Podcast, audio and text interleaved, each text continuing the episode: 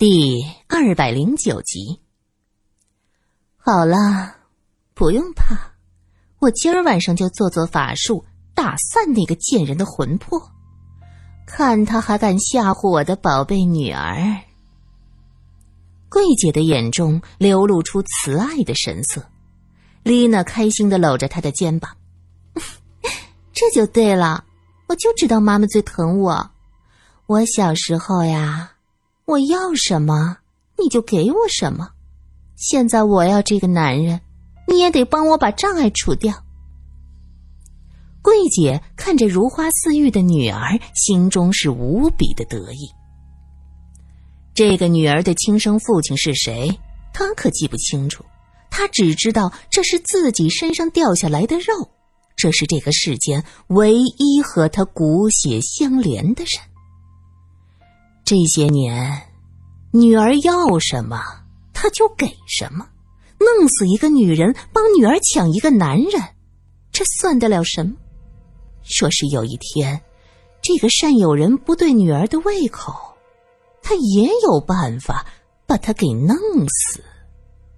这才叫一了百了。母爱，这才是母爱，多伟大呀！桂姐很得意。你说什么？丽娜是桂姐的女儿。苏三听完罗隐的讲述，很是震惊。他为秋月娥感到不值和痛心。他付出了这么多的钱财求桂姐，可哪里想到竟是羊入虎口。人家早就张大了嘴巴，等着他自投罗网呢。也不知道这个桂姐。是用什么办法引诱他喝下的符咒？既然这个女人能用催眠香制造幻境骗光人的钱财，那么让秋月娥喝下有毒的符水，这也是件极为简单的事儿吧？秋月娥喝下符水，毒药发作，她挣扎着回到家里死去。然后呢？苏三和罗隐再一次来到秋月娥的家。还没进门，就听见双胞胎在哇哇的哭。门上已经挂上了白帆，可是丧事还没办。这推门进去，就听到善友人咆哮的声音：“哭哭哭，哭丧啊！你们，你们这是要逼死我呀！”说着，他也坐在地上开始抹眼泪。苏三问道：“单先生，孩子哭成这样，是饿了还是拉了？”善友人这才慌忙擦干眼泪站起来，本想陪着笑脸，可他心情欠佳，看上去是皮笑肉不笑。哎呀，不知道啊，哭了一个上午，真要命啊！我从来就没有想过养个孩子这么难，天哪，我都快被折磨死了。苏三没有理他，直接走向躺在竹子做的婴儿车中的两个孩子。揭开襁褓，一股臭气散发出来。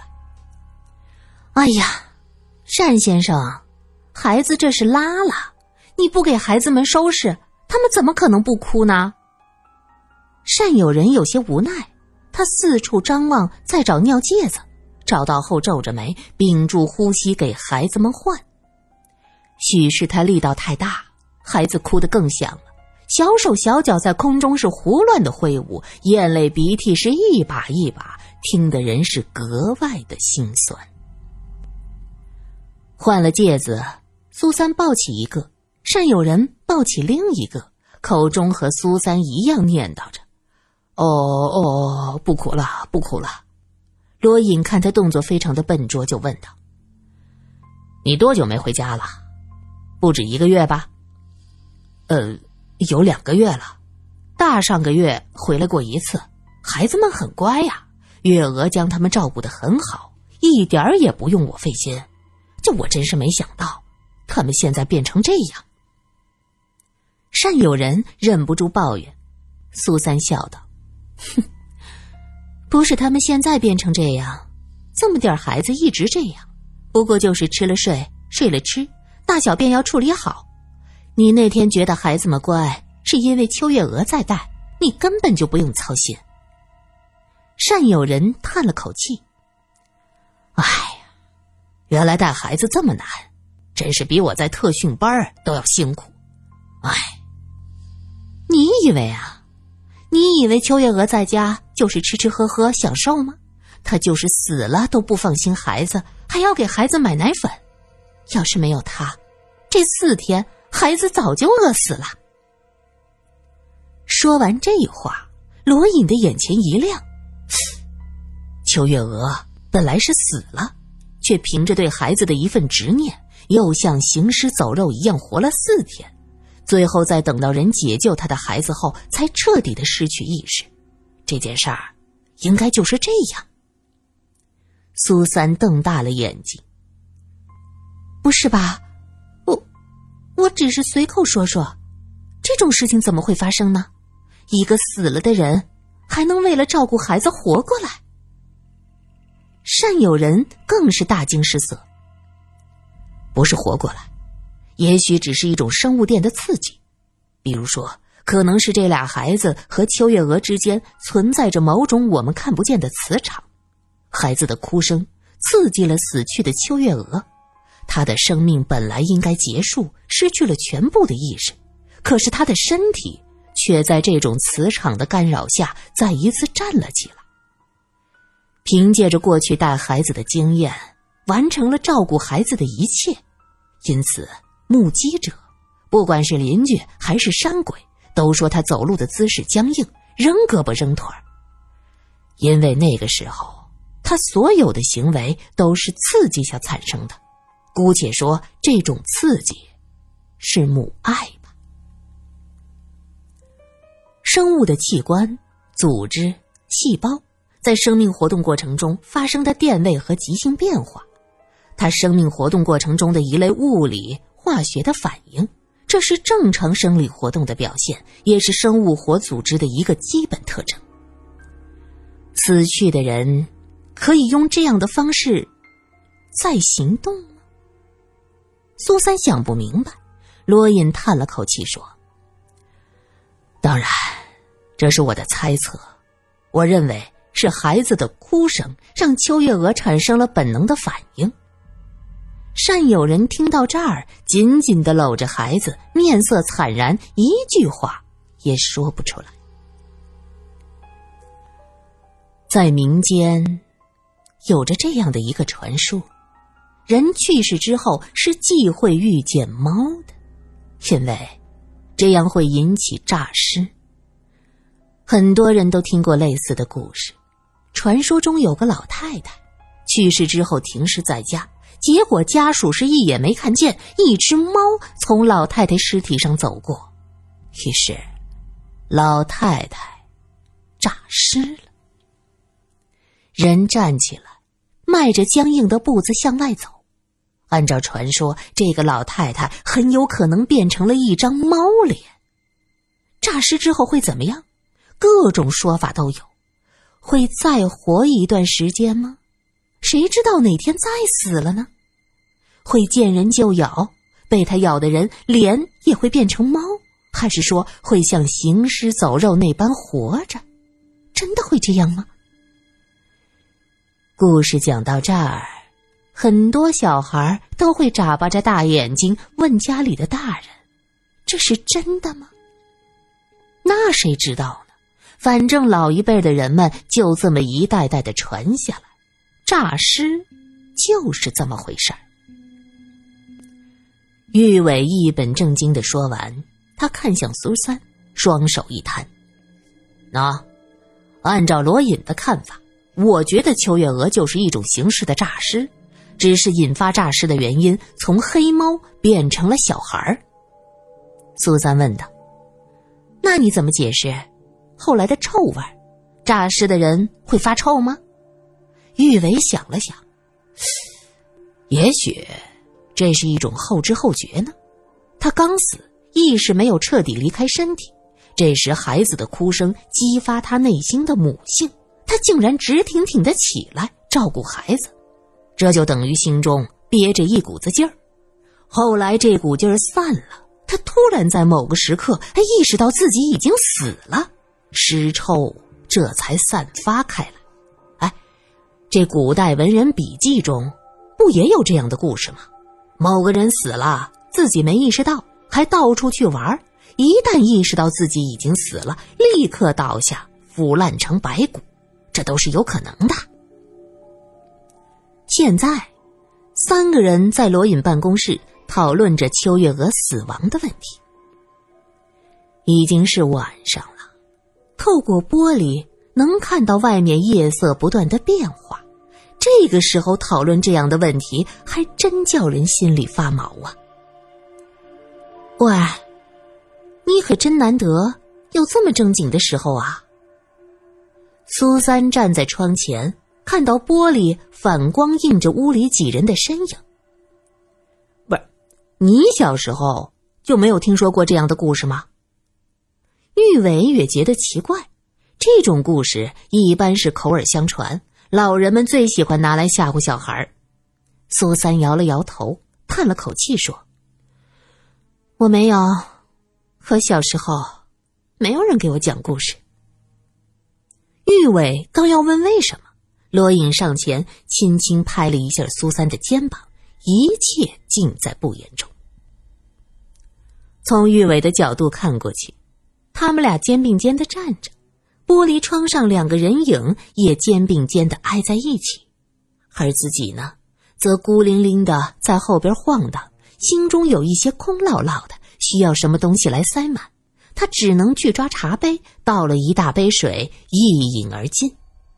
苏三正好回头，笑着说道：“看看，你也牛饮开了。过去总说我喝茶不是为了品茶，是为了解渴。”叫牛饮。玉伟笑了一下，可那笑容看在苏三的眼中，竟是有几分悲凉。苏三以为他是因为想到秋月娥的事情受到了惊吓，心情不好，于是他安慰他说：“邱月娥已经入土为安，再也没有发生别的问题，看来可能就是诈尸吧。问题已经解决了，你不用担心。”玉伟。又灌下一大杯茶，感觉内心空落落的，冲着苏三苦笑了一下，目光里的伤悲一闪而过。罗隐正色道：“我认为，这些故事中的诈尸其实就是生物电的问题。猫和死者的磁场发生了某些我们肉眼看不见的变化，在磁场的刺激下，死者出现死亡后的活动，只是行动而已，全无思想。”可是，全无思想还能照顾孩子？我总觉得这事儿没这么简单。苏三依旧怀疑。好了，就如你说的，邱月娥已经入土为安，不管他是个什么情况，以后不会再出来作祟，这就够了。我现在关心的是，始作俑者能不能得到制裁？罗隐拿出笔。在笔记本上写上了桂姐和曹仙姑的名字。我正在努力的将祸水引向杨法官，我想以杨法官的能力处理这么个装神弄鬼的女人，应该是小菜一碟儿。苏三微笑着，只是还需要你们的帮助。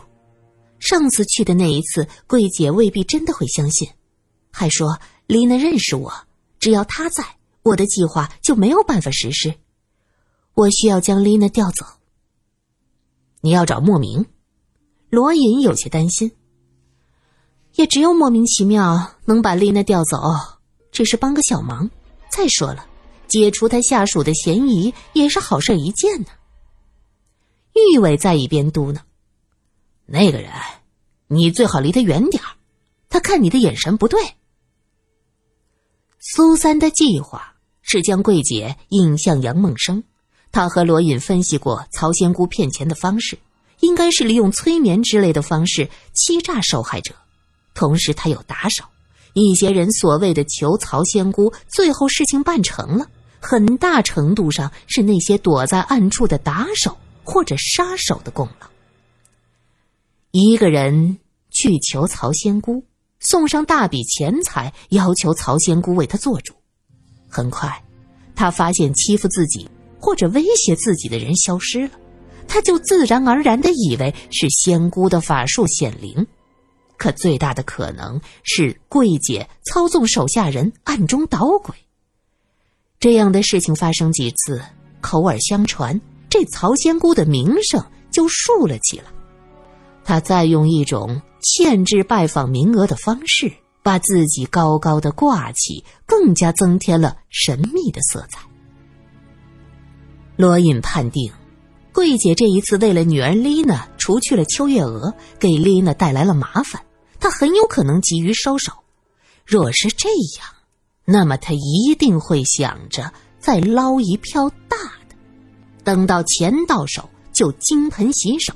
这苏三就是送上门的诱饵。他对苏三出手也好，对杨梦生出手也罢，只要伸手，罗隐就能把他抓住，将他绳之以法。毕竟，桂姐残害秋月娥的事儿。只是她和丽娜的谈话，并没有找到实际的证据，在法庭上也是不会被采信的。要想为秋月娥讨回公道，就只能引诱桂姐再次出手。你要小心，我会做好布置，可是你一个人面对要千万小心，我可不希望看到你有危险。玉伟听到两个人的对话，在一边插嘴说：“什么龙潭虎穴，不如让我去，何必让苏苏冒险？”我已经去了，就由我一个人独立完成吧。